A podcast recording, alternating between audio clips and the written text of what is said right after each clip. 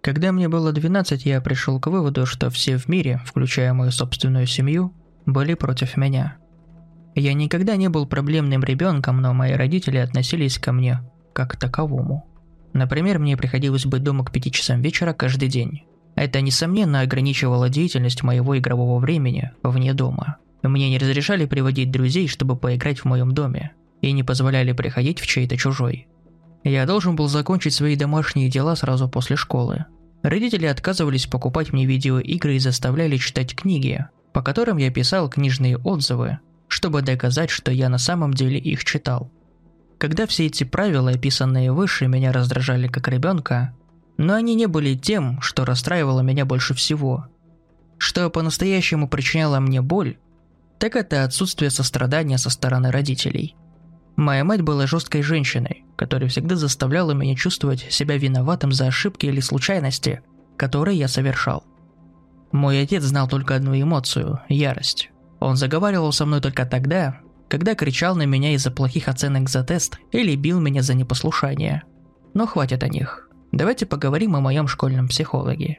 Для его конфиденциальности я назову его доктор Таннер – Психолог, как и во многих школах среднего образования, всегда доступен на территории школы во время учебных часов, чтобы проконсультироваться с учениками о связанных с эмоциональными, учебными, социальными, поведенческими и так далее проблемами.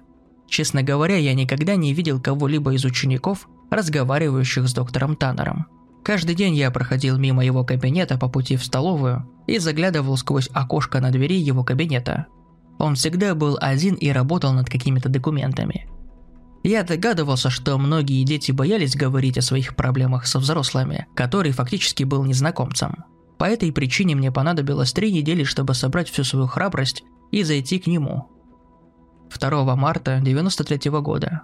Это день, когда я решился озвучить свои проблемы доктору Таннеру. Во время обеденного перерыва я остановился напротив двери его кабинета и постучался – Сквозь окошко я мог видеть, как он поднял голову, улыбнулся и помахал, приглашая меня войти. Я вошел. Он поприветствовал меня, представился и спросил мое имя. Доктор Таннер имел очень мягкий голос, и я чувствовал, как он просто излучает доброту. Меньше чем через полчаса я болтал о том, какие мои родители злые, и как они ни капли не заботились обо мне. Некоторое время спустя мой голос дрожал, и я замолчал. Психолог терпеливо слушал мои разглагольствования со сложенными руками и периодически кивал головой. Я ожидал, что он начнет говорить о том, что все, что я ему говорил, было неправдой и мои родители очень любят меня, бла-бла-бла. Но все было иначе. Доктор Таннер наклонился ко мне с ухмылкой на лице и сказал, «Ты знаешь, я самый лучший психолог в мире. Обещаю, что мы все поправим». Я закатил глаза. «Хорошо, но как?» – спросил я. «У меня есть способы», – сказал он. Я человек слова, обещаю, что в течение одного месяца отношения между тобой и твоими родителями изменятся в лучшую сторону навсегда. После короткой паузы он продолжил. Хотя ты должен дать мне обещание. Ты должен пообещать мне, что придешь в этот кабинет завтра после школы и что никому не расскажешь о нашем сегодняшнем разговоре. Это будет наш маленький секрет. Я пообещал. На следующий день после школы я вернулся к доктору Таннеру. Было около четырех часов дня, когда я вошел в его кабинет. После теплого приветствия он предложил мне сесть напротив его рабочего стола. Когда я сел, я увидел, как доктор Таннер закрывает жалюзи на маленьком окошке в двери кабинета. «Вот так», – сказал он с улыбкой на лице. «Теперь у нас есть необходимая уединенность». Мы начали разговаривать о моих увлечениях, любимых вещах, о моих любимых предметах в школе, о нелюбимых учителях и тому подобное. После часа обсуждения доктор Таннер предложил мне напиток – я с радостью согласился, учитывая, что мои родители никогда не разрешали мне пить газировку.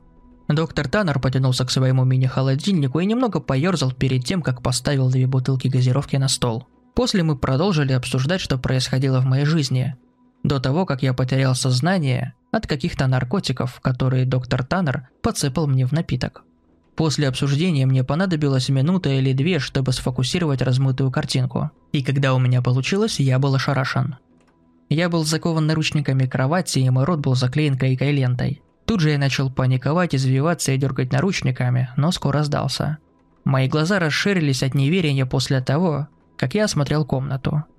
Постеры супергероев были развешаны по всем стенам, и фотографии знаменитых спортсменов лежали на полках. В середине комнаты стоял старый телевизор, приставка Супер Нинтендо и множество различных картриджей стояли стопкой рядом. Я не знал, что и подумать. Я здесь, в комнате с вещами, за которые многие дети готовы умереть. Я бы наверняка разрыдался от счастья, если бы не был прикован к заголовью кровати. У меня еще раз засосало под ложечкой, когда дверь открылась, и доктор Таннер вошел внутрь, присев на край кровати. «Итак, слушай», — сказал он. «Помни, что я здесь, чтобы тебе помочь.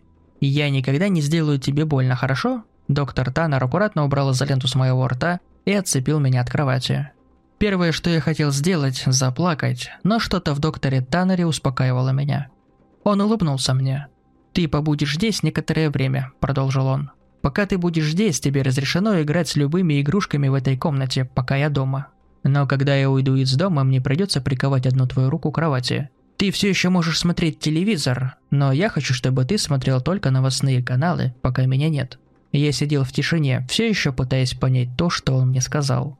«Итак», – доктор Таннер вскрикнул, хлопнул меня по коленке. «Иди развлекайся. Я вернусь, когда наступит время ужинать».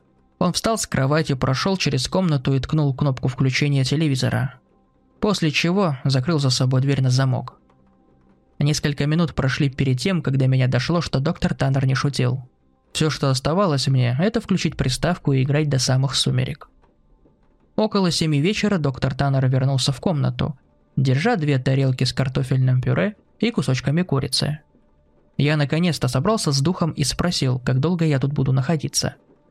«Ну, около месяца», — ответил он. «Плюс-минус несколько недель. У меня есть дела, которые надо сделать». На следующее утро меня разбудил доктор Таннер, похлопывая меня по голове. «Эй, приятель, тебе не надо вставать прямо сейчас, если ты не хочешь. Но мне нужно нацепить это снова», – прошептал он, цепляя холодные металлические наручники на мое запястье. Я взглянул на него. На нем были надеты рубашка и широкие брюки. На его плече висело пальто, а рядом стоял чемодан.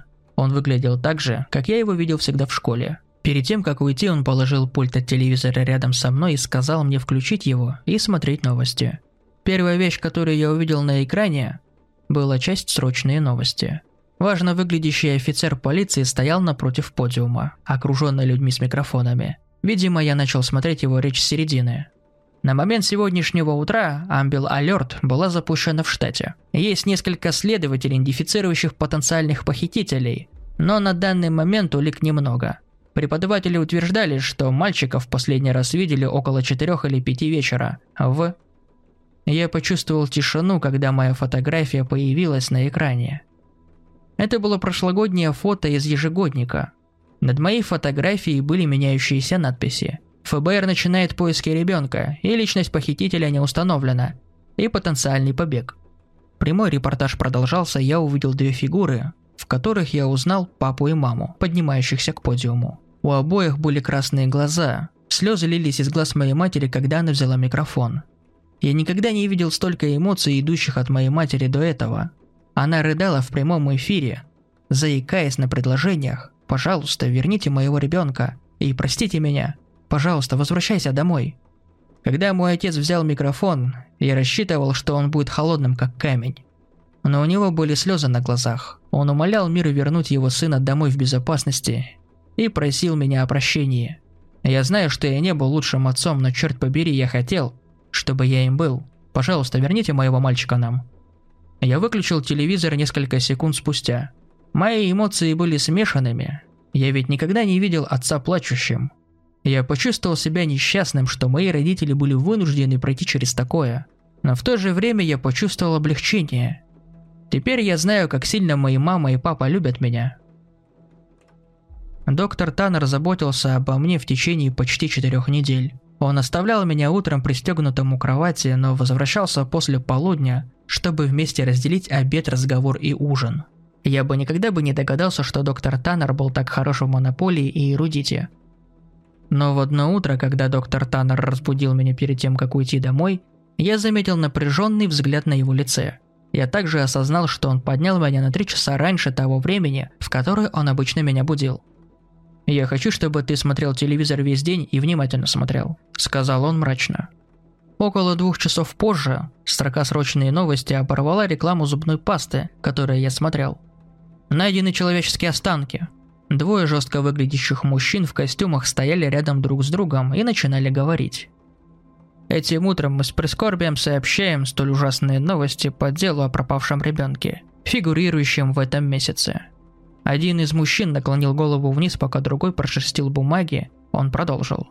Останки тела были найдены в мусорном мешке на обочине шоссе, ведущем к эстакаде. Тело является останками ребенка. Также тело было обезглавлено и сожжено дотла и костей. Экран переместился к виду с вертолета на шоссе, где десятки машин скопились около эстакады. Голос мужчины все еще был слышен. Внутри сумки полиция нашла куртку ученика средней школы. Экран показал школьную карточку, которую я всегда носил в моем рюкзаке. Пластик немного обгорел и расплавился по краям. Но моя фотография и имя были различимы. После того, как двое мужчин удалились, камеру перевели на моих родителей. Они сидели среди журналистов. Лицо моей матери выражало гримасу боли, и мой отец опустил лицо к коленям. Я выключил телевизор. Доктор Таннер пришел очень поздно. Он быстро вбежал в мою комнату, освободил меня от наручников и вложил стакан с шипящей водой в мою руку. Он положил руки мне на плечо и улыбнулся. «Я выполнил обещание, не так ли?» Я кивнул, сдерживая слезы. «Ты должен дать мне еще одно обещание», – прошептал он. Он сказал мне, чтобы я выпил всю воду в стакане. Оно помогло бы мне уснуть, и с этого момента я не должен говорить никому о том, что я когда-либо встречал его. Я пообещал. Я говорил тебе, что я самый лучший в мире школьный психолог, не так ли? Он был прав. Позже я проснулся и обнаружил себя лежащим посреди парка, глядя на блестящие на небе звезды. Я узнал парк. Он был недалеко от моей школы. Пройдя около мили по дороге, я увидел свой дом – Свет не горел внутри, но я мог видеть своего отца сидящим на ступеньках. Я нерешительно окрикнул его. Он медленно поднял свою голову, но когда увидел меня, вскочил на ноги и побежал ко мне с раскрытыми объятиями, выкрикивая мое имя. Мама выбежала из дома позади него. Доктор Таннер был прав. Дела поменялись в лучшую сторону. Мои родители чаще улыбались и заботились обо мне. Я не мог просить большего. Время от времени я вижу доктора Таннера в здании школы. Мы редко видим друг друга, не говоря уже о разговоре. Но иногда он подмигивает мне и улыбается. Я всегда держу свое обещание и притворяюсь, что никогда не видел его. Но в моей голове всегда будет висеть один вопрос. Кого доктор Таннер обезглавил и выбросил около шоссе?